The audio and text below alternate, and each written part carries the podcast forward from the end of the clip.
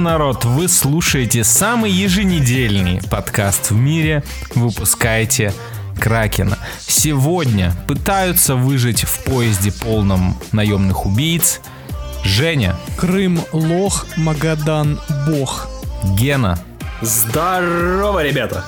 Меня зовут Лёша. Let's fucking go! Try to turn me on in every direction. Something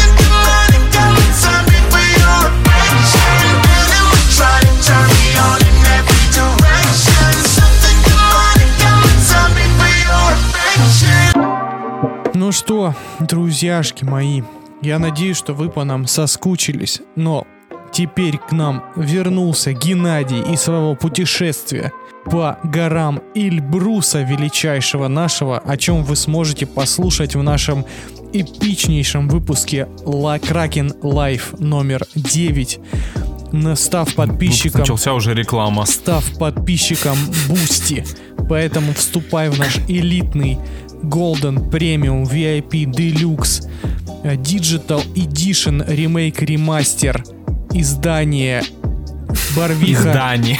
Барвиха Village чат в Телеграме и получай кайфовый контент прямо в ушки, а мы сразу в карьер самые лучшие новости в нашей с вами жизни, какие только можно было найти. Хочу, хочется сказать, что не нашли, но нет, все-таки есть. Ну, Что ну, там у слушаем. этих пиндосов в подкасте «Выпускайте Кракена»? Там кое-что да происходит. Американская пиццерия. Кстати, вот тут вопрос. Ну ладно, потом поговорим. Американская пиццерия подала в суд на клиента, передумавшего оставлять чаевые. Именно передумавшего? Типа Да, он сначала передумал. заанонсировал. В Пенсильвании а, пиццерия подала в суд на чувака, который а, сначала, он, в общем, он решил оставить 3000 долларов чаевых, а потом передумал. Ясно, ну как те бани, э, как те эти байтеры на Твиче. Да, да, да. Всех он, бывает. и он, типа, короче, чувак заказал себе пиццу за 13 долларов, оплатил обед картой и списал со счета 3000 долларов чаевых. Ага. Ага. А, он заплатил э, официантке, девочке. Вот. Она сразу же ипотеку взяла. А, прикиньте, у них, в общем, а, есть акция сейчас. а, чаевые для Иисуса. Мгм. Ему пригодятся Э, они. Это, это, короче, акция в рамках, время. акция, в рамках которых э, чуваки там оставляют пожертвования, деньги и все такое. Вот. И, значит, э, потом через время этот чувак одумался, э, через банк вернул себе эти, этот, эти чаевые. А пиццерия подумала, что это ошибка, начала там выяснять отношения, и когда узнали, что он переобулся, подала на мужика в суд. Мне интересно, с Брат, какими заявлениями, какие именно юридические рычаги у них имеются. Он просто, грубо говоря, на- на- напиздрюнькал им. Э, Законодательство Соединенных Штатов Америки. Там ты можешь засудить как бы любого. Да, все мы знаем эти задор, задорновские мифы. Мне кажется, знаете, а, Apple уже снимает а, новый байопик «Величайшие чаевые в истории». Или там, знаете, а, «Аферист на чай». Что-нибудь такое. Или Иисус без чаевых. Да-да-да-да. Да-да-да. Иисус официант. Я слышал про такие байты как раз-таки на Твиче, где всяким, всяким людям, э, которых хотят очень разозлить, скидывают хорошие э, донаты, они радуются, хвалят всех, говорят спасибо, а потом через банк также возвращают бабосик. И они Вот. потом э, злятся. Для меня, кстати, сейчас стало открытием, что в целом а, в Америке можно вернуть перевод. Да, я тоже об этом подумал. В России бы тебе банк сказал, да пошел ты нахуй. Даже если у тебя украли эти деньги, да пошел ты нахуй. Да, потому что у нас нет, у нас нет процедуры отмены э, переводов. В Штатах, кстати, постоянно процедура отмены происходит. Это неплохо. Скажите неплохо. это Канни Уэсту. Это тонко. Сейчас было тонко. Э, Кстати, э, блин, это была бы очень полезная функция, во-первых. А еще я хотел с вами поговорить. Вы, зна- вы начали встречать людей, которые говорят пиццерия. Нет. Нет. Такие есть в, в России. Появились люди. Я тебе, я тебе, я тебе, подожди, я тебе больше скажу, я не знаю тех людей, которые называют это пиццерией. У нас как-то, по крайней мере, в моем кругу общения все называют э, э, названием бренда. Типа, давай закажем не пиццу, а давай, типа, закажем Додо. Вот так вот. М, Никто... Потому что у нас очень мало э, именно пиццерий, Ну да, как да. таковых, частных. Вот, э, вот вы говорите слово пиццерия, у меня э, ухо режет. Не знаю, я как-то всегда пиццерией называл. Ну ты, ну ты из Москвы, продают пиццу. братан. У вас это понятно там. Вы выше нас. Да нет, слушай, это на Кубани скорее даже больше распространено было, а сейчас появились какие-то новые личности, которые говорят пиццерия. И Пиццерия. я... А, а еще, знаете, Я, кстати, осуждаю их. а еще, знаете, какие-то. вот это новое модное движение тротория. Чего? Е- Есть новый вид ресторанов, называется тротория. Это по факту э, итальянский ресторан. Тротория. Да. Я вроде что-то такое читал, но, но не слышал. Тип итальянского ресторана с соответствующей кухней. Это Тротория просто итальянский отличается от ресторан. классического Всё. ресторана. Короче, прикол этих троторий в том, что небольшой набор блюд, домашней кухни, упрощенный сервис, ориентация на постоянную клиентуру. Это типа небольшие такие семейные заведения, я так понял. Короче Короче, говоря, чебуречные, чебуречные. нормально. Только ты должен это с итальянским акцентом сказать. Типа чебуречные. Вот Чебуречные. Вот тогда да. Это, как знаете, теперь уже не модно ходить в суши-бары, а сейчас все ходят в изакая. Чё, что, что-то Я- опять на московском Я вообще прозвучало. не понимаю, что он говорит. Ребята, слушатели, это сейчас все открыли Э, регионы упали слова, со стула. Не знаю, по-моему, это абсолютно нормальные слова. Чего вы, чего вы начинаете? Ну ладно. Не, ну понятно. В общем, Слушай, у тебя а, хорошая связь подожди, для... я вообще, у, тебя, знаю- у тебя хорошая связь для человека, который живет в 3000 году. Это, я вообще, знаете, что хотел вас спросить, парни? Вот э, вся система чаевых, которая Да. пришла в Штатах. Все мы знаем о том, что в Штатах э, чаевые это 20% от чека. Оставляете ли вы чаевые и сколько процентов от чека вы оставляете? На самом деле я всегда интуитивно оставляю. И, э, когда, например, вот э, в Питере или в Красном, я всегда оставляю чаевые, хоть какие-то. Например, когда я ездил, э, вот у меня было путешествие, я ни разу не оставил чаевые. Почему? Никаких- Потому что это регионы? Не, потому что я зажидел. Дико. Вы, кстати, вот сейчас э, вы обратили внимание, что вот Гена даже так сказал, что он зажидел, хотя по факту система чаевых придумана тупо для того, чтобы мы платили официантам зарплату вместо владельцев ресторанов. Да. Да, Да-да-да-да-да. О- Официанты с самого начала обманутые люди. Да. Система построена уже на лжи, на ёбстве. Э, Я Вообще, Я плачу чаевые только в том случае, если мне очень понравилось обслуживание, и я хожу именно, знаете, на какой-то ужин не пос... Ну, то есть, как, короче, когда я иду в шоколадницу есть там, типа, бизнес-ланч, и я не плачу за это Мгм. чаевые. Ну, типа, зачем? Это, это не Ну, подразумевает... тебе кофе и круассан принесли, да, это, типа, это, не- какой, это не тебя о подра- каком сервисе речь? это не подразумевает никакого обслуживания. Ко мне подошла девочка, я сразу ей сказал, что я хочу, она мне принесла все. А вот именно когда ты Мгм. приходишь в ресторан, тебе там, не знаю, знаете, рекомендуют вино, рассказывают про блюда, Мгм. как-то помогают чем-то, еще что-то. Вот, кстати, буквально вчера произошел случай, мы пошли с Настей в сыроварню. Нам очень понравился там хлеб, который они пекут сами внутри ресторана. Мгм. И я говорю, слушайте, а вы продаете хлеб? Ну, можно у вас купить ваш хлеб? Он говорит, да, продаем, но типа булка огромная, килограммовая. Я говорю, слушайте, нам так много не надо, давайте это, мы у вас купим там типа пол булки. Он говорит, слушайте, ну если вам типа там 10-15 кусочков хлеба, я вам их бесплатно отдам. И он типа нам вынес пакет свежеиспеченного нарезанного хлеба бесплатно. Воу, нормально. нормально. ну, Вот как бы... Чел заслужил чаевые. Да, вот, вот как бы за такие фишки я с удовольствием даю чаевые. А если Ну, это, это... Да. ну, если это стандартное обслуживание, то извините за что. Ну, тут я полностью с Евгением согласен, тоже иногда бывает. Прям кл- классный сервис, почему бы и, ну, и тебе приятно, и, и человеку приятно.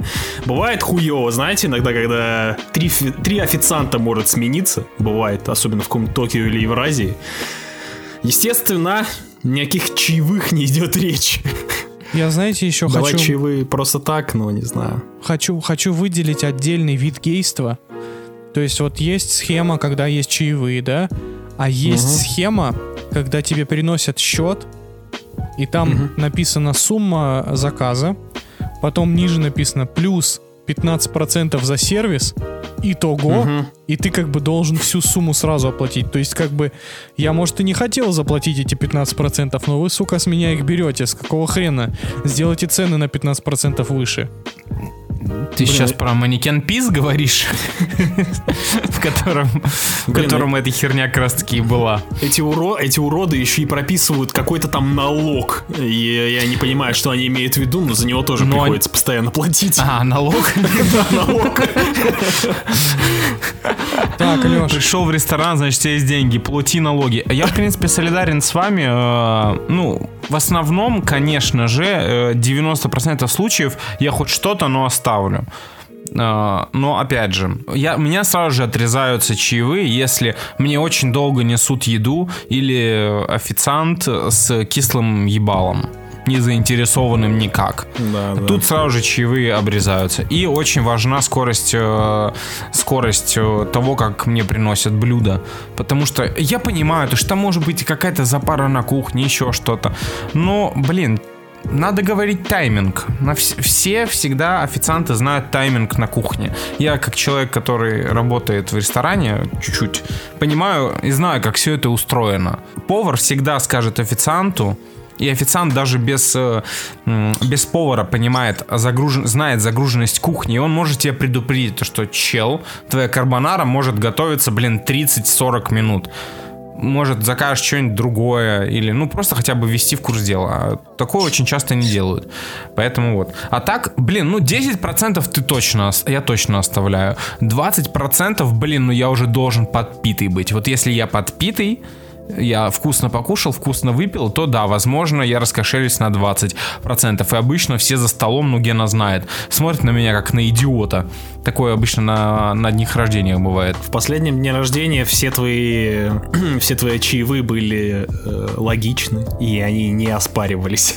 ну что, давайте двигаться дальше. Помните такой маленький фильм э, еще по одной с Матсом Микельсоном? Да, да. Да. Так Шикарный, чудесный фильм. Так вот, не мы одни его смотрели. Команда ученых из Томского политехнического университета выяснила, что небольшие дозы алкоголя могут улучшать здоровье. Ясно, просто фильм посмотрели. Вот, короче, чуваки исследовали и собрали данные из 204 стран за 30 лет. И, и результаты показали, что в малых дозах алкоголь может снимать стресс и тревожность. А, а- а- Факт. а токсическое действие этанола в таких случаях нивелируется положительным воздействием на центральную нервную систему. В общем, Ну, супер я, я звучит. всегда я знал это. я бы даже, знаете, сказал, что фильм еще по одной только что стал а, биографическим. Документал. Документалка, да, реально. Да. Сто пудов Эйнштейн э, прибухивал малости с фляжечки Теперь- коньячка. А, еще знаете, еще знаете, что а, э, фильм еще по одной стал, вот сейчас тонко, документалка. Действительно тонко, Евгений, благодарим вас. Да, молодец, хорош, хорош. Но на самом деле, я вот э, хочу еще сказать, что меня всегда поражают люди, которые всегда, знаете, всегда заказывают там где-то знаете, на завтрак бокал игристого, на обед бокал певчанского, на ужин бокал вискарика, и они всегда, знаете, в таком легком, в легком шафе. Меня пугает это. Ну, то, да, это стремновато малость. Когда человек все время хоть чуть-чуть, но подбуханный, ну, не знаю, во-первых, знаете, у наших людей, в принципе, не заложена улыбка в генетике по умолчанию в нашем стартер-паке. А подбуханный человек, он автоматически, ну, у него уголки, э, уголки рта чуть-чуть приподняты такой. Он либо задумал что-то плохое, либо он немножко подбуханный. И вот это вот немножечко подбухано, не знаю, оно вызывает очень противоречивые чувства. Может быть, это зависть.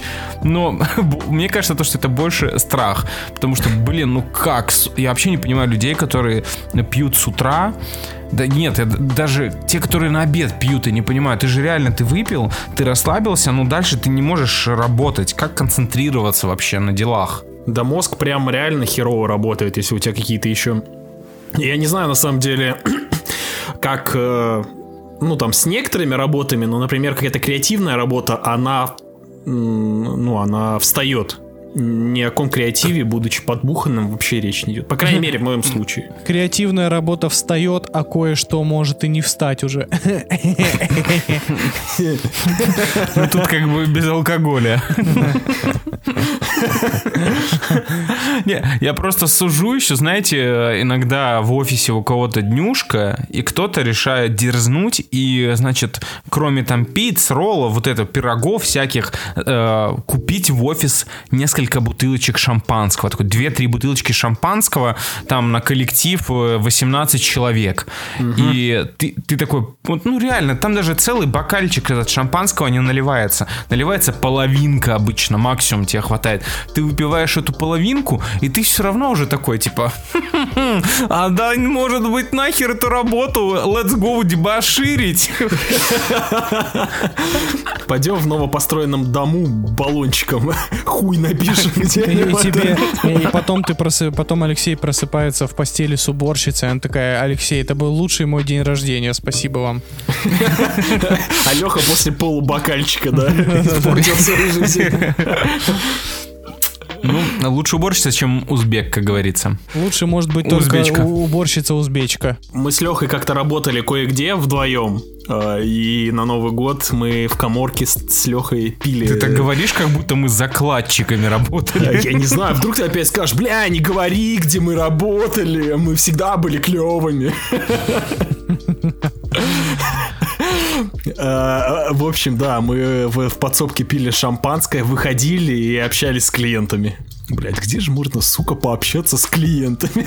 Мы продавали диски с фильмами, играми и музыкой, ребят. Вот О реально, э, мы, мы работали, мы работали консультантами фильмов еще, блядь, ну лет 15 назад. Мы уже, кстати, Лёха, 2012 год, Ген, А, премьера «Мстителей».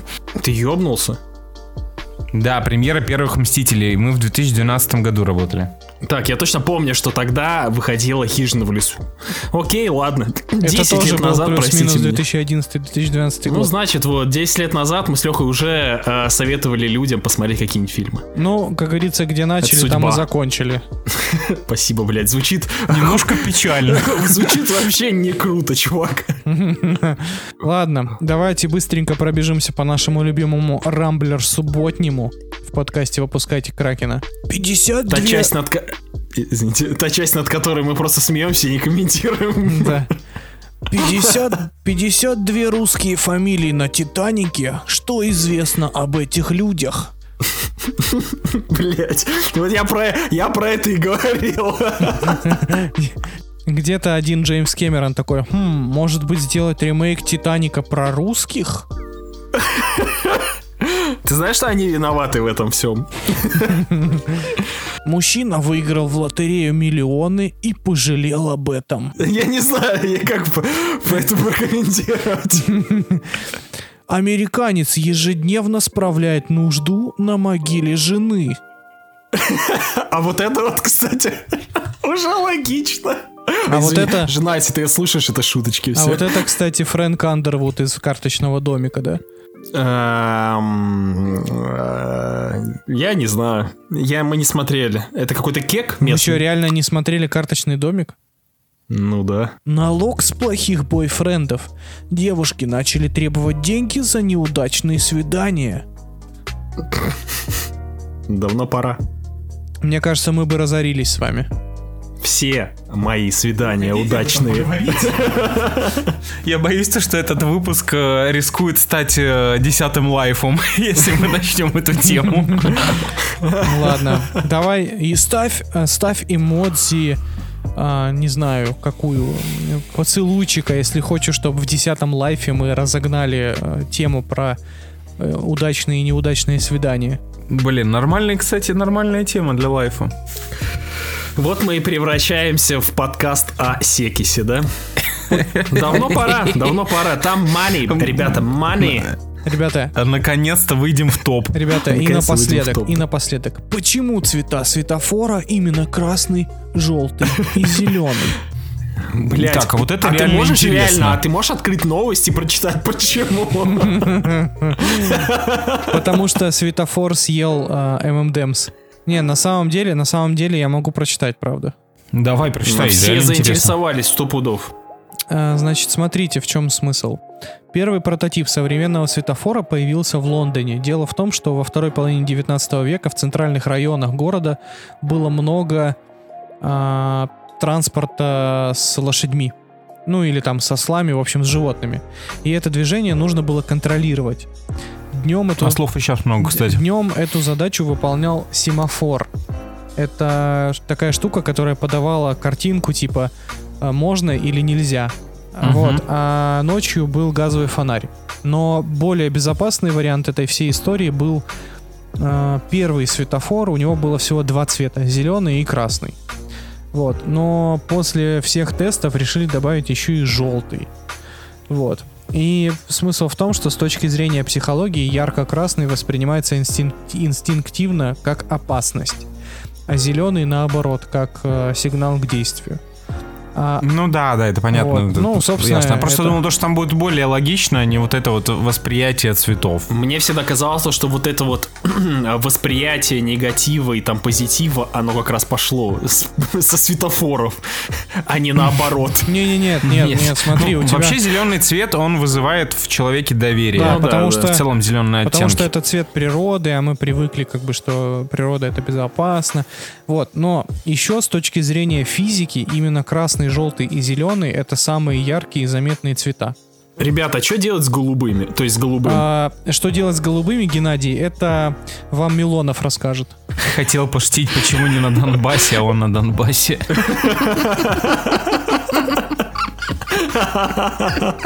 Ну что, давайте к кино. А, let's go. Есть что обсудить. Ну что, э, давайте начнем говорить про кино наконец-таки. И я пытаюсь приучить себя к документальному кино, и на этой неделе я посмотрел достаточно любопытную вещицу. И Что еще более удивительно, это русский документальный фильм, который называется «100 лет дизайна». Это, Русский. Как тебя фильм угораздило это посмотреть? Это на ютубе ты это, смотрел? это на кинопоиске, на кинопоиске он есть. А, Это а, альманах из э, нескольких короткометражек документальных, которые снимали различные дизайнерские бюро наши современные. Мгм. Дизайнерские бюро и э, университеты, которые готовят дизайнеров. А, И суть в том, что каждый из них берет какую-то временную эпоху, выделяет из этой эпохи что-то самое важное, какую-то и какую-то часть дизайна, и дальше они в свободной форме снимают про это документалку. То есть там рассказывали про то, откуда взялся Times New Roman, например, а, откуда, а, что такое Баухаус и почему это круто, откуда появились первые сайты, а, как придумывали там обложки журналов. В общем, кучу-кучу классных, полезных и прикольных вещей. Короткометражка, ну вот, за счет того, что это альманах, она не наскучивает тебе, потому что примерно каждые 5-7 минут у тебя сменяется стиль, подача и авторы. И за счет этого Мгм. ты как бы смотришь кучу коротких роликов, сбитых в один фильм. И это достаточно прикольно, всем советую, всем людям, которым в целом интересно чуть-чуть больше узнать про дизайн вообще любого формата. Еще можно посоветовать э, людям, которым интересны фильмы про дизайн, Abstract от Netflix. Да, да, это тоже кайфовая штука, кстати. Abstract, что там, искусство дизайна вроде называется. У Abs- Abstract это, по-моему, вообще же серия документалок. Оно там есть не только про дизайн. Да, да, да. Там, в принципе, про дизайн э, вещей, объектов, э, не только про графический дизайн. Там про дизайн автомобилей, э, архитектуру. Кайфовая вещь. А для людей, которые хотят заценить качественные альманахи, посмотрите «Азбуку смерти» две части. Это совет от Вот Геннадия. он, вот он, киноман. А, ну, вообще нормальный способ провести вечер. Получше, чем многие картины из этого подкаста. Ебать, это лучший, это лучший способ провести вечер.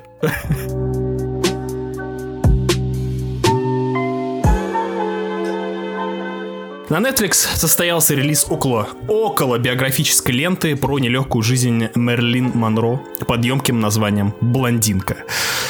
С чего бы начать? Мне потребовались сутки, чтобы проанализировать просмотренное полотно и составить хоть какое-то не однобокое мнение. Это тяжелый для просмотра фильм.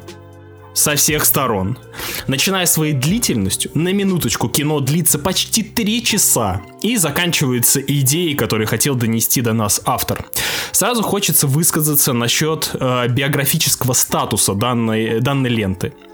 Фильм снят на основе романа, который, э, в котором есть большое художественное, э, большое количество художественных допущений. Люди, которые заряжены на просмотр плотного и подробного биографического кино о жизни самой знаменитой блондинки, дико охереют от увиденного.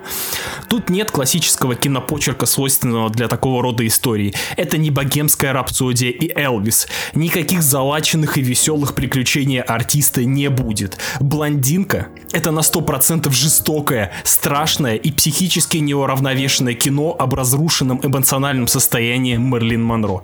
Если меня попросили описать увиденное, я бы описал вот так. Представьте, если Дэвид Линч, Терренс Малик и Пол Томас Андерсон устроят групповуху, итогом которой получится фильм «Блондинка». В общем, это не биографический фильм. Это авторская экранизация шаткого морального состояния человека, который каждую секунду своего существования кричит об, о своем одиночестве. Про сюжет рассказывать бессмысленно. По сути, это путешествие из точки А, детство Мерлин, до точки Б, смерть Мерлин. Главный вопрос, как нам рассказывают данный путь. Весь фильм это демонстрация сложных этапов э, актрисы посредством абстракции, аллегорий. Каждая знаменитая роль или великая, фото великая фотография непременно имела свое не очень радостное продолжение. Вся история похожа на внутренний рассказ Мерлин. Э, постоянные переживания и часто неадекватный взгляд на все происходящее вокруг. Фильм как один большой наркотический трип человека, который получил, э, который получил эмоциональную травму еще в детстве.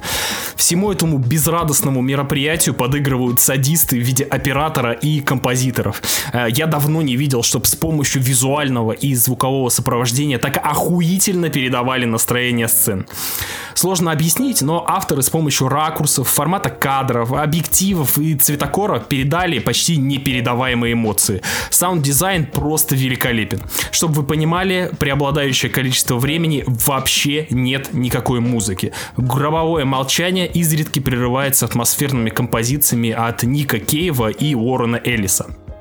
Ну и, конечно, в центре всего этого балагана стоит Анна де. Э, Перевоплощение выше всех похвал. Актриса точно может гордиться данной ролью. Э, Помните Эмму Стоун в финальной сцене Ла Ла Ленда, где она поет проникновенную речь? Так вот, Анечка делала это три часа подряд. Расхайпленного рейтинга X я там не обнаружил. Э, Есть догадки, почему так получилось, но это всего лишь догадки. После всего, что я сказал, остается еще один вопрос. Почему этот фильм уничтожили критики и зрители? Мне кажется, все до боли просто. Показ гипертрофированной безысходности в лице самой яркой актрисы эпохи как минимум раздражает и оскорбляет. Демонстрация одной стороны монеты, как мы знаем, не приветствуется в биографических лентах. Плюс все это приправлено претенциозным авторским взглядом на три гребаных часа, который явно не рассчитан на массового зрителя. Взгляд на очередное проявление патриархата в его гипертрофированном виде забивает еще один гвоздь в крышку гроба. Вся эта совокупность факторов делает просмотр фильма «Блондинка» настоящим испытанием. А каким испытанием, это уже решит для себя каждый. Я не хочу пересматривать данный фильм больше никогда в своей жизни, но я навсегда запомню его просмотр. На, на самом деле, ну, я как человек, который еще не смотрел блондинку и, честно говоря, не очень собиравшийся это делать, ну, ты мне продал, вот особенно первыми фразами там про оргию режиссеров, ты мне его продал. А вот почему его уничтожили критики и зрители, это действительно загадка, потому что, мне кажется, как раз-таки сегодня модно не извергать вот эти идолы прошлого и говорить о том, что ну, заметьте же, и богемская рапсодия, и Элвис, они про то, что кумиры э, 20 века, они на самом деле там сломленные, ничтожные, какие-то испорченные, слабые. Я так понимаю, это, это в тот же ряд встает, и странно, что его э, не восхваляют за это. А В чем разница принципиальная между условной блондинкой и тем же самым Элвисом, который вышел совсем вот прям недавно? А, Элвис э, ломается и становится ватой, жижей и начинает тебя отталкивать э, ближе к концу фильма, когда показывают, как его перемолола индустрия. Блондинка же э, начинает жестить с самого начала. Тебе просто бросают в лицо камень на первых там 10 минутах фильма. Он бьет тебе в голову, ты такой, блин, какого хрена? Так сразу? Вы даже не церемонитесь со мной? Я не понимаю, То почему есть это плохо. Это неплохо. Я думаю, то, что народ настолько привык к вылизанным байопикам, что когда ему показывают реально такой гранжевый э, по стилистике байопик про э, великую Мерлин Монро, людей это начинает бесить дико. А, я- он очень я- похож. Смотри, сейчас извини, э, у меня в голове вертелось на языке это слово, ну, выражение. Он о- снят в такой сильной клиповой манере местами, знаешь, когда хуй пойми, как на это денег дали, когда вот знаешь какие-то очень странные а- а- авторские клипы на ютубе, да, которые ты смотришь, такой думаешь, ёб твою мать, что это вообще такое? Как, какие-то странные ракурсы, стран, а, переход от одного стиля к другому. А, то музыка играет, то нет, то молчание, то черно-белое, то цветное, то 4 на 3, то 16 на 9, то она плачет, то она не то, то, то какая-то странная компьютерная графика. Я не представляю, как неподготовленный зритель с Netflix вообще на это, блядь, смотрел. Я, нав- ну, я бы в ахуе был. Я, благо, ну, более-менее был подготовлен. Я, я сидел... На самом деле, это один из тех просмотров, когда я не произнес ни, сука, ни одного слова, кроме одной сцены, которая напугала меня до усрачки. Я не знаю, Леха досмотрел до нее или нет. Там, где у людей рты пораскрывались, которые ее э, на красной, красной дорожке приветствовали. Лех, ты смотрел этот момент? Нет, нет, А, не досмотрел до него. им типа рты пооткрывало, и я испугался до усрачки. И вот э, я, и вот такие вот моменты, это не свойственно вообще биографическим фильмам, это вообще на фильм не похоже, это похоже на какие-то зарисовки. Мне вот интересно, этот фильм снимали по секретным документам или про реальную биографию Мерлин? Это Потому что- очень по секретным документам. Судя по финалке, до которой Леха не досмотрел, это все из э, слухов. Поэтому я вот в своем спиче и, э, и сказал то, что это на основе романа. Например, тема с э, отношениями с Кеннеди, которая э, была здесь показана, она не доказана. Не Да слушай, м, то, что я слышал о создании этого фильма, то, что мало того, что он снят по э, роману, сам режиссер очень дотошно подошел к процессу, и он общался со многими э, современниками Монро. И э, он получал от них информацию. Ой, да Опять это же, по секретным человек документам, слушай, то же самое. но опять же, слушай, ну когда человек такого калибра, естественно, секретных документов будет, ну, дохерища. Будут люди, которые будут говорить то, что они знали ее, видели, общались с ней, при этом они просто могли пере- увидеть ее на какой-то одной вечеринке мероприятии. Это слишком большой калибр, и она вызывала большой резонанс в обществе. Этот фильм очень ярко давал понять то, что половина людей ее обожала, а вторая половина ее люто ненавидела. И, естественно, когда человек уже умер, прошло столько лет, эти люди, э, современники ее, уже старые, песочные человеки, Естественно, хер знает, что они могли о ней наговорить. И то, опять же, ты открываешь элементарно Википедию про Мерлин Монро и читаешь, и понимаешь, что не так уж и много расхождений с тем, что показано в фильме. По крайней мере, из тех двух часов, которые я посмотрел. Мне осталось 40 минут досмотреть. Я, кстати, обязательно досмотрю. В любом случае, уже то, что мы обсуждаем этот фильм так э, достаточно подробно, э, это уже, э, в принципе, хорошее довод для вас посмотреть его. Потому что это реально очень интересный подход к снятию байопика. Гена все правильно сказал. Дизайн, то, как это смонтировано, музыкальное сопровождение, как, ми- как они переходили с этих фильтров, я не знаю, они реально снимали на пленочные камеры или это такие фильтры. То есть, если там показаны 50-е, то это, блин, выглядит реально как будто кадры из 50-х. Если это показаны э, кадры из э, 60-х, то, блин, ты видишь эту, се- эту небольшую сепию, э, этот дисторшн небольшой на картинке, то, как декорации, ко- как э, Эдриан Броуди в одной из сцен выходит просто на улицу, э, на задний двор э, его клуба, театрального кружка, кружка не понял, что, ну, что это, не суть важно. Он выходит, и ты, блин, смотришь на это, ты как будто реально смотришь кадр из фильма, снятого в те года. Идеальная работа с продакшеном просто. Вот за это хочется хлопать бесконечно. Ну, а в целом, ну, фильм, блин, спорный. Это, Спорный. Фильм это, спорный. это факт, это, ну, это слово, это, ну, как Я по не мне понимаю, показалось. честно, вот вы описываете просто охеренный фильм. В чем в нем спорного? Я не понимаю, честно. Но Пока непонятно. его, его, его неприятно смотреть иногда. Так даже. а не должно, Его- не, в кино не должно быть приятно смотреть, с чего вообще взяли это. Смотри, вот там, там э, видимо, я не знаю, это дизайнерская за- задумка режиссера или не задумка режиссера, или это косяк монтажера. Но ритм фильма постоянно скачет. Он то ускоряется просто бесконечно быстро, и много катов. э, события перепрыгивают друг через друга, потом раз тебя бросают в кисель. Ты такой впадаешь в кисель, застреваешь в этом желе. Потом тебя резко вытаскивают, резко продолжаются события, быстро-быстро. Ну, Куча событий, съемки. слушай. так. Ну, Да блядь. Элвис, Элвис это ебаные телепузики на самом деле по, по- по Да, сравнению с да, блондинкой. Это как бы детский сад и ну и типа кино. Но Ну, я тебе говорю, скорее, блядь. скорее всего, все вот эти вот отзывы, которые я успел почитать по поводу блондинки, а, у людей очень большая претензия к, а, к тому, что великая Мерлин Монро описана как э, слабая несчастная женщина, которая вот вы вашим фильмом опошляете, опошляете э, ее... Ой, двойные стандарты, фура Да, разбилась. да, а. ее память. У меня жена вообще выпала нахуй. Просто нахуй. Клянусь, на полчаса я до нее, ну, потому что у нее, она любит такие фильмы, и она, типа, ну, читала про Мэрилин, она вообще просто выпала нахуй. Ей очень понравилось. Я сам под конец сидел, думал, блядь, вот несчастный человек. Вот историю несчастного человека сняли.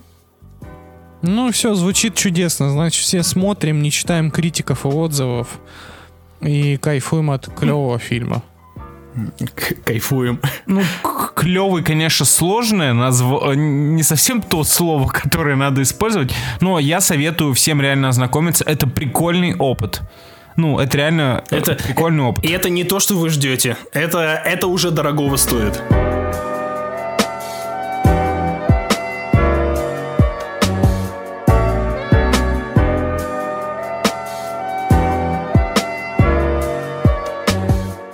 Пропаганда бывает разная. Черная, белая, красная. Пропаганда американских военных — это вообще отдельная история, про которую хочется написать целую лекцию.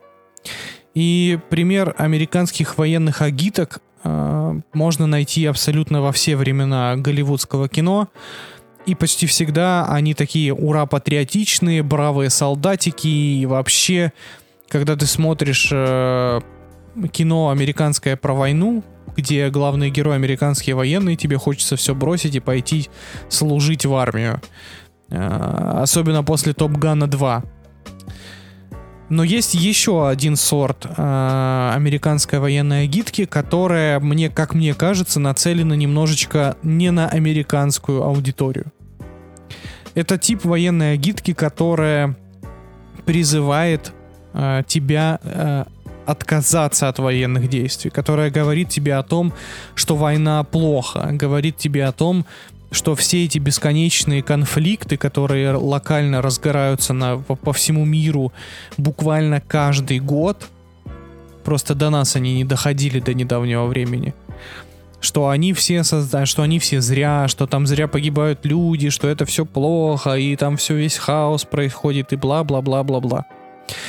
И вот на, в американской истории есть такое коричневое пятно под названием «Вьет- «Война во Вьетнаме». И Apple TV решила выпустить нам а, очень-очень лобовую, тупорылую, антивоенную агитку про войну во Вьетнаме. Это фильм, основанный на реальных событиях, который повествует нам, нам историю одного а, простачка, которого все чмырили за то, что он балабол, и однажды он решает отнести своим корешам, своим корешам, во Вьетнам несколько банок American пива. И дальше мы начинаем наблюдать двухчасовую историю про то, как бравый American парень несет American пиво своим American корешам в, на American базу в American Вьетнаме. И было бы даже это все интересно смотреть, если бы не было чертовски растянуто, чертовски медленно и не динамично. Приключения Зака Эфрона во Вьетнаме это, это вам не солдаты неудачи. Это вам не залихватская комедия и не залихватская драма и не душераздирающая история в духе а, по соображениям совести. Это просто разговорное кино, в, в рамках которого главному герою Зака Эфрона буквально словами в экран проговаривают. Да ты знаешь, что коммунизм, сынок, это плохо. А ты знаешь, сынок, что война это тоже плохо и бессмысленно. А ты знаешь, сынок, что СМИ нам врут. И нельзя верить высказываниям из телека. И ты на это смотришь и думаешь, неужели вы думаете, что зритель вашего сервиса третьеклассник, которому можно вот так в лоб все подавать? И в итоге с тобой после просмотра фильма не остается вообще ничего. Ничего интересного в памяти из этого фильма вам не всплывет, кроме усов Зака Эфрона. Ничего запоминающегося, никаких особых уроков главный герой даже не выносит. Он возвращается с войны, сидит, разговаривает со своей сестрой и такой как бы, ну, типа, жиза. И она такая, ну, жиза. И потом титры, конец фильма, и ты сидишь, думаешь, ну, ребят, это, конечно, вы молодцы, что такую тему подняли, но можно было поработать и потоньше со сценарием, со структурой, со смыслами и прочим, прочим, прочим. Ну или хотя бы, как минимум, написать интересных шуток, напира- написать прикольных экшн-сцен, э, напилить э, интересных диалогов, а не вот это вот все. Потому что выслушивать два часа про то, как все подряд за Коэфрону говорят, ты что, дебил, ты приехал во Вьетнам, здесь же настоящая мясорубка происходит, а мясорубки и не показывают. Прям как те самые зл- злые СМИ, которых фильм обвиняет в лжи. Вот такое вот кино. Я тоже посмотрел сегодня этот кинофильм. Ну, на самом деле, с э, Евгением ж- это сложно поспорить. Не то, что я прям в, на его стороне, но поспорить крайне сложно. А Мне фильм более-менее понравился. Я остался в таком более-менее нормальном, довольном э, настроении после просмотра фильма. Сняли и 6, да? То, что он прямолобый, катастрофически банальный и местами супер недожатый и ме- и местами перетянутый, это факт. А, смотри, у Форели, как из зеленой книги, он решил протолкнуть ту же самую тему, подавить на эти очевидные для массы э, раны.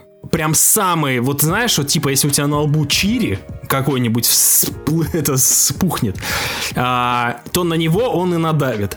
Массам, как я, судя по оценкам, э, понимаю, все, как обычно, зашло. Это такая местами добрая, э, очень понятная история, просто пиздец понятная, просто, блядь, телепузики иногда более сложные, чем фильм за пивом. Я просто наблюдал за забавными приключениями Зака Эфрона в ужасных условиях, грубо Так говоря. они, слушай, так они даже не забавные. Там вот э, Зак Эфрон, по сути, я вот даже надо будет почитать биографию этого мужика, потому что в фильме Зак Эфрон Мэри Сью. В общем, это не худший фильм. Я люблю это произносить, это не худший фильм. Этот фильм будет просто пиздец иметь огромное, огромное уважение и любовь э, зрителей на сервисах. У меня после всех ваших спичей вопрос. э, какой жанр-то у фильма? Это комедия? Ну, что это? Или драма, слушай, ну, драмеди, Там что слишком это? мало от комедии.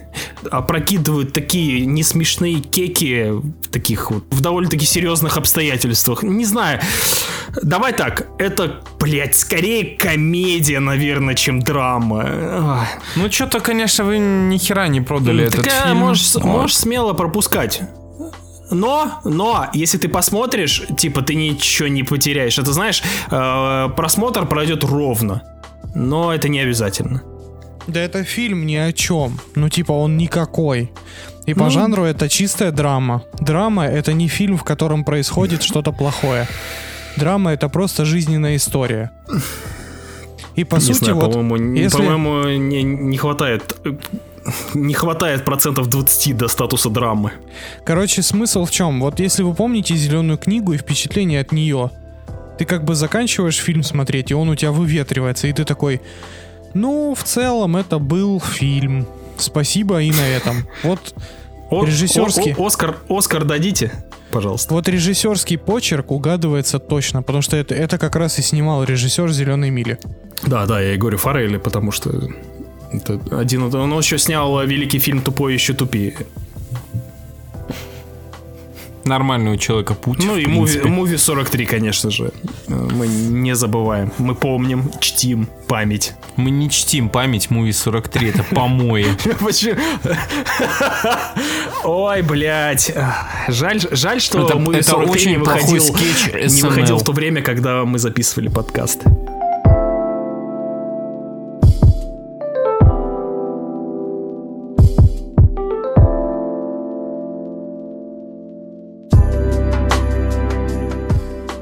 Ну что, давайте переходить от, Давайте, да. от фильмов банальных, лобовых и примитивных к настоящему киноискусству в большом и широком смысле этого слова. Потому что в отечественных кинотеатрах идет новый фильм Пак Чханука. И это, ребятушки, хочу я вам сказать, просто событие. Как минимум потому, что сегодня в отечественных кинотеатрах вообще, в принципе, что-то новое и зарубежное увидеть это уже э, достижение. Праздник, да. Поэтому, как минимум, рекомендую идти и поддерживать наших кино- э, наши кинотеатры. А мы с вами начинаем разговаривать про фильм «Решение уйти». Вы знаете, вы знаете, э, азиатское кино всегда отличалось от западного. Кардинально это даже неправильное слово. Там, где американцы рассказывают базовые истории путешествия героев, о которых мы уже многократно читали в книжках, в статьях и видели эти истории тысячи раз, азиаты и корейцы в частности каждый раз удивляют своим подходом к рассказу очень простых человеческих историй с таким закрученным сюжетом и поворотами, от которых у тебя просто крыша едет. В каждый авторский фильм азиатов превращается в философскую притчу, внутри которой есть десятки многослойных уровней, каждый из которых можно раз- э, разбирать отдельно и писать отдельную статью, рассуждая о том, что же хотел режиссер сказать и какой комментарий он оставил в этом кадре, а какой в другом. Фильм «Решение уйти» на поверхности выглядит достаточно а, обычным полицейским детективом про убийство и влюбленность. Я бы даже назвал этот фильм корейским таким пост-нуаром, потому что в этом фильме есть многие атрибуты нуара в плане детектив, а, женщин, фа- фем-фатали, а, полицейский, убиваемый депрессией, но снято это фирменным авторским полукринжовым и неловким стилем Пак Чханука. Кринжовым именно в хорошем смысле. В хорошем смысле, да. И фильм а, играет с тобой, играет с твоими ожиданиями, потому что начинается он как деконструкция полицейского э, полицейской драмы с расследованиями. Он как будто бы высмеивает все штампы стандартного процедурального сюжета. Потому что здесь есть идиот-напарник, который постоянно комментирует действия шефа. Здесь есть супер гениальный, аутистичный даже, я бы сказал, детектив. Здесь есть очень странное и, в, и на первый взгляд даже очевидное преступление, которое раскрывается преступно долго. Но в тот момент, когда оно раскрывается, фильм только стартует. Потому что дальше, на, дальше режиссер приготовил нам просто пучину из закручивающихся спиралей судеб главных героев вокруг друг друга. И только на последнем кадре этого фильма ты понимаешь, что это и есть тот самый Пак Чханук, который последней сценой выдирает тебя вообще из вселенной и заставляет искренне охеревать от происходящего на экране. Если вы помните Олдбоя, то вы понимаете, о чем я говорю. Потому что заключительная сцена фильма просто выбивает тебя из колеи. Он делает с тобой то, что не делает ни один сегодняшний режиссер и ни одна современная картина. При всем при этом в этом фильме так много почвы для размышлений. Ты можешь думать, как комментарий ли это о том, что такое брак, о том, что такое верность, о том, как мужчины и женщины переживают измены, о том, а, что такое преданность, о том, что такое самоотдача, о том, что такое а, настоящая честность и вот это вот рыцарское чувство справедливости, о том, что такое предательство, о том, что такое самопожертвование и что такое настоящая одержимость. Режиссер так круто переплетает десятки тематик между собой, что остается только аплодировать в конце тому, как круто Пак Чханук возвращается в большой кинематограф. Мы скучали, хотим еще, продолжай и не останавливайся. Звучит хайпово. Бля, я не посмотрел все еще, ребят. А, не, я обязательно посмотрю, потому что мне и служанка, и, ну, и, я смотрел служанка, сочувствие госпоже смерть и Олдбой. Очень крутые фильмы у него. Вот это в планах дальше. Я могу сказать то, что это мой любимый фильм из этого подкаста. Этот фильм вызвал э, у меня самые положительные эмоции. Я во многом согласен с Женей. Но меня очень смущает э, вот это вот м, панчлайн, который происходит в середине фильма.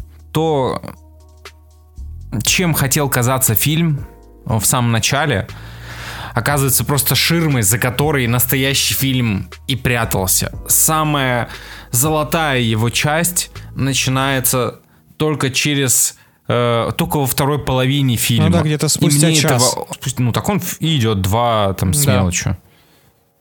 После середины фильма.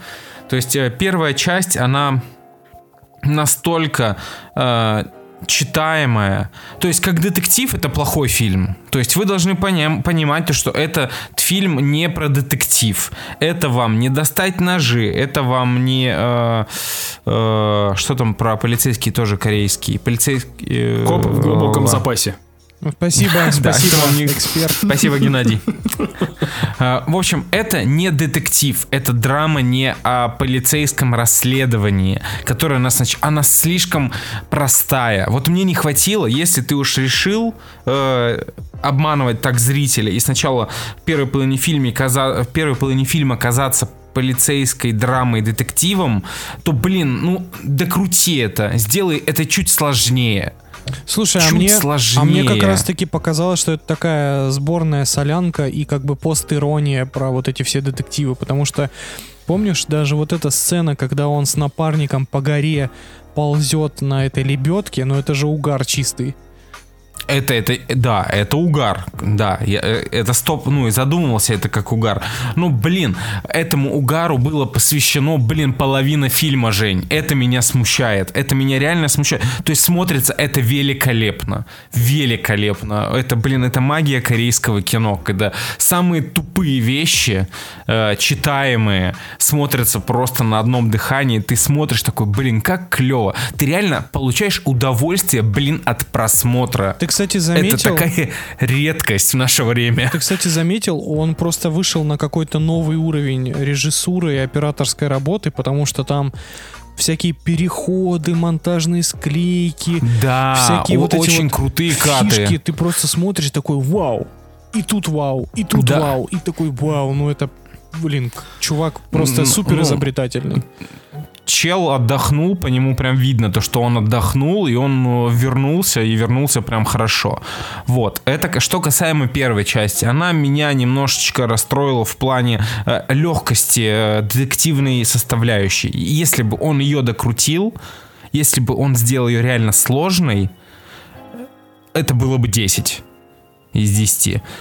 Но когда фильм запускает вторую часть свою, ты такой, йоу, damn, god, oh, shit! Это было великолепно. Господи, я смотрел концовку, и я так очень давно сильно не хотел, чтобы у героя получилось то, что он делал. Я я, я так сильно за него болел. Вот тут я сейчас так аккуратно, сильно вот болел тут сейчас за... очень аккуратно. Да.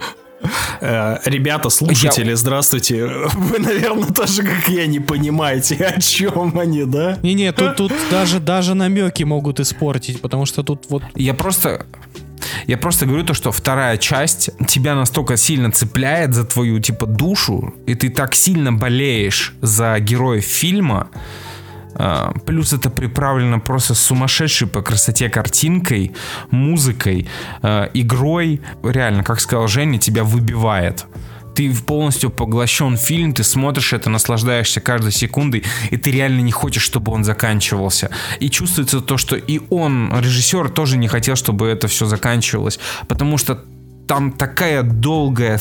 Блядь, нет, спойлеры будут. Короче, ребят, это очень хорошее, кайфовое кино. Такое выходит крайне редко. Пожалуйста, посмотрите его, вы точно получите удовольствие, если вы не ебаный скряга, блядь. А, Это кайф, чистый кайф. Сделайте себе одолжение и посмотрите а, этот фильм. все так. Причем это вот, я бы, наверное, знаешь, в один ряд поставил со все везде и сразу. Это вот, это супер свежо, это супер оригинально, это, о, это просто нереально охрененно снято, просто, это космос какой-то реально. При том, что это не блокбастерно снято, то есть там нет типа миллиона компьютерных спецэффектов, это просто изобретательность Но это не, операторская. но это и не инди-кино. Но это не инди, Это не это- инди-кино это- вообще. Ну, потому что, блин, потому что Пак Чанук это уже, это такой корейский блокбастер. Чел в- вышел и как бы снимает обычную, казалось бы, историю без спецэффектов ваших сраных, без взрывов, без стрельбы, о которых мы поговорим чуть дальше. И он берет и просто чисто на человеческих эмоциях снимает охерительно крутое кино. Вот за это мы кино и любим. Вот реально, ты смотришь э, решение уйти, и ты понимаешь, за что ты, блядь, любишь, сука, кино. И всё а с каждым годом С кино-то... ты все реже, сука, вспоминаешь об А этом. кино с каждым годом все меньше и меньше выходит на самом деле.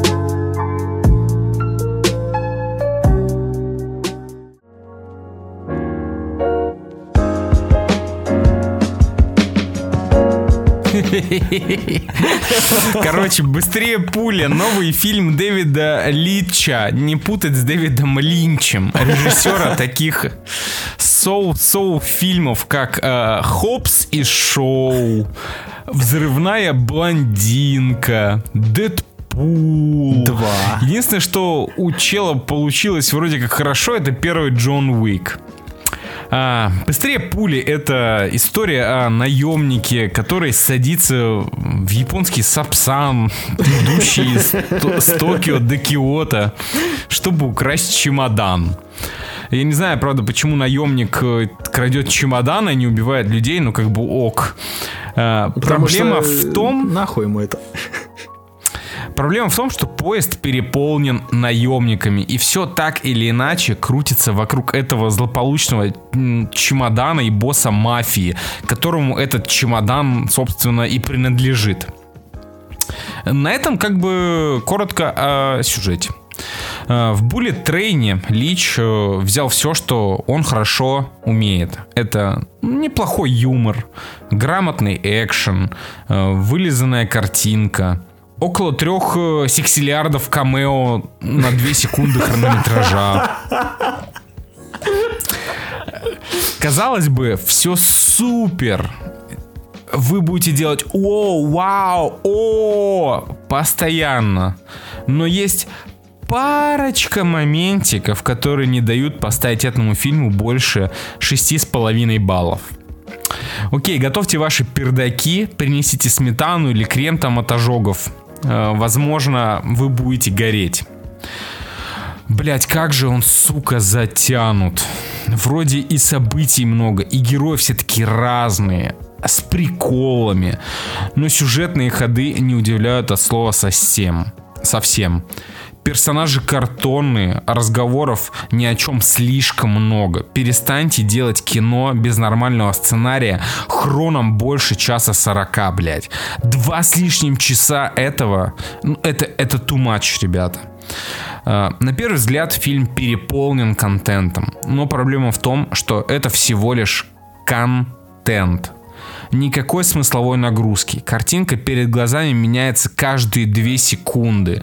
Персонажи шутят шутки категории С, но ты не смеешься. Фильм вообще очень старается вас развлечь. Вот он прям очень старается вас. О, очень старается вас развлечь. Вы- вы- типа, что, тебе сколько? А вот, а вот это вот. А, а вот, а вот так вот. А вот этот сейчас сдохнет. А вот это выживет. А вот это сдох. А вот это выжил. А! И вот это, сука, на протяжении, сука, двух часов. Но тебе в целом как-то похуй на всех этих ребят в поезде. Ты просто ждешь, когда этот блядский поезд уже доедет, и все они сдохнут. И казалось бы, при всей абсурдности, которую себе этот фильм позволяет, это могло быть лучшим исходом, но нет. Заканчивается он крайне блекло, тускло и кисло. Я вообще очень удивлен, как Bullet Train каким-то волшебным образом сбежал из линейки Netflix. То есть э, он лучше всяких э, гейменов с Гослингом и Крисом Эвансом. Лучше красных... э, Лучше красных уведомлений с Гадотами и э, Двейнами Джонсами. Но это всего лишь фильм на один вечер. После того, как начнутся финальные титры, вы делаете так и забудете его на всю свою жизнь. Это реально как аналог американских горок. Ты получаешь кайф и эмоции только в процессе. Как только ты вышел, ты ровненько пошел себе до следующего аттракциона и забываешь про предыдущий. Это идеальная э, метафора на фильм «Быстрее пули». Ну что, хочу сказать. Я в целом согласен с Алексеем. Ну, У меня, наверное, нет такого прям негатива фильмов. Единственное, что этот фильм был бы охуительным, если бы он закончился где-то на 60-й минуте. Два часа, блядь. То есть, то есть, если бы этот фильм, вот там, знаете, есть отчетливый момент, когда у режиссера закончились идеи сценарного плана. Этот момент, когда в поезд приходит э, дед. Да, да, это все, это конец фильма. Вот в этот момент фильм, вот все, дальше ничего интересного уже не происходит. Дальше начинаются стандартные пафосные речи из боевиков. А, почему-то все а, эти киллеры, которые друг друга ненавидели, начинают а, Прощают друг начинают друга. мириться, да, типа, ладно, прощаю, и все, как бы, и, и- и резко, знаете, от всех антигероев выделяется один злодей, против которого все начинают кромсаться. И при всем при этом, ну, по чесноку, финальная сцена, вот эта экшен сцена, к которой нас час сорок готовили просто, вот прям готовили к тому, что в конце будет, ой, бля, как будет, будет, будет. в конце это тупо месиво из компьютерной графики и пикселей. И ты сидишь и думаешь, ну, и это все? Ну, такое как бы. Единственное, что хочется сказать, Брэд Питт прекрасен. А, Брэд Питт охуенен, а, да. Аарон Тейлор, Аарон Тейлор Джонсон охерительный. Вот. Ждем М, Крейвина Охотника. Да, ждем Крейвина Охотника. Ну, в целом, мне, кстати, вот тот мир, который э, Лич создает в первой половине фильма, вот этот вот Очень кайфовый очень сеттинг, кайфовый. вообще супер вот, кайф. Вот этот вот мир э, наемных убийц, опять же, кстати, как в Джонни Уике, только все это без пафоса и все это очень такое лайтовое, комедийно, прикольное. Ну, он прям мультяшный Да, да, такое да, да. ощущение. И это, и это классно, и это классно. Но потом это все сваливается, ну, в такую ш... Ну, кстати, у Джона Уика первого была такая же проблема, помните? Там первая, там две трети фильма были прям заебца, а потом, когда он просто гонялся за одним мужиком на тачке и не мог его захерачить, ну, ты уже такой, блядь, ну, ну, ну, такое. Ну, короче говоря, это очень долго, очень неинтересно во второй половине фильма. И из-за того, что он сбивает градус, который набирает в начале, ты как бы разочаровываешься сильнее, чем должен. Да, я и говорю. То есть фильм полон абсурдных сцен, моментов, которые тебя вроде улыбают. Но, блин, вы если используете абсурд, то идите с ним до конца. Не надо сбавлять обороты. Тем в конце, я говорю, идеальной развязкой было бы, если бы они все сдохли в этом поезде. Или если, Но этого не происходит. или если бы Брэд Питт проснулся в конце. Если Брэд Питт оказался собакой. И ой, я, кстати, хотел сказать, то, что да, Брэд Питт, конечно, великолепен, но черт, весь фильм украл странный Перси Джексон. Какой Перси Джексон? Перси Джексон? Перси Джексон сын, сын мафиози, который. В смысле, подожди, подожди, подожди, это Логан Лерман? Да. Да, которого глаза вытекли в самом начале. Ну, сынок этого мафиози. Реально? Да, это его лучшая роль. Я так ржал вообще. Идеально. Вот Не это знаю, по-моему- очень крутое По-моему, камео. идеальное камео у Ченнинга Татума. Э, Так, стоп. Мы сейчас заходим на уровень гениальности. Кекс с Чайнингом Татумом и рефрен, в принципе, который вот повторялся. Ёб твою мать, это единственное, из чего я просто в слюне умер, блядь. Это, это не лучшее, по-моему, камео Ченнинга Татума все-таки в, э, в апокалипсисе Апокалипсис по-голливудски по-голливудски было, по, так по Зубасти. А, Я, э, если кого-то интересует мнение Геннадия, знаете, у нас в нашем подкасте есть такое крылатое выражение «нахаваться вайба», да? Я, блядь, покушал, будь здоров, ёб твою мать. Я не знаю, у меня то ли это был первый мой э, фильм после Эльбруса, после долгого путешествия. Я сел, блядь, нажал на плей в Full HD перед телеком. И ебаный в рот, как я, сука, кайфанул от просмотра этого катастрофически лег, легкого экшен фильма. Я посмеялся, я посмотрел на прикольные драки, на прикольных персонажей.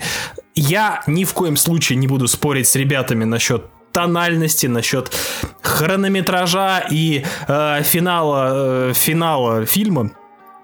В этом есть доля правды и вообще, ну, типа, грех, грех это оспаривать, но именно как цельное произведение, именно в тот момент для меня, Кулакова Геннадия, это вот было то, что надо. Я кайфанул, получил удовольствие, и я не знаю, я знаешь, тот фильм, если бы я по телеку наткнулся на него, я такой, блять, я без проблем посмотрю, потому что тут и на словесном уровне они, в принципе, ну, забавные кеки иногда травят, и экшен э, довольно-таки креативный и веселый. Ну и сама концепция, э, она не то что но, новая, но она такая, знаете, ее можно обыгрывать из раза в раз. Когда в одном э, в одном помещении собирается всякого рода персонажи, которые вместе э, ну это конфликтуют и между ними происходит некая химия, это всегда весело. Вот фильм веселый. Э, Я кайфанул. Вот. Все, все, что я хотел, в принципе, сказать. Но он ни в коем случае не гениальный. Единственное, за что я готов поставить этому фильму 10 из 10 заочно, это за то, как злодея выпиливают в конце. Мне, знаешь, что понравился момент, э, это в стиле Зака Снайдера, где был, ты помнишь, Эль Матадор в белом костюме или как его, где нам да. показали за три минуты его всю жизнь. И получилось это, ну, прикольно. Это, кстати, была отличная сцена. Знаешь, почему она отличная? Потому что она, блядь, короткая. За Ну короткий да, да. промежуток тебе рассказали цельную историю человека.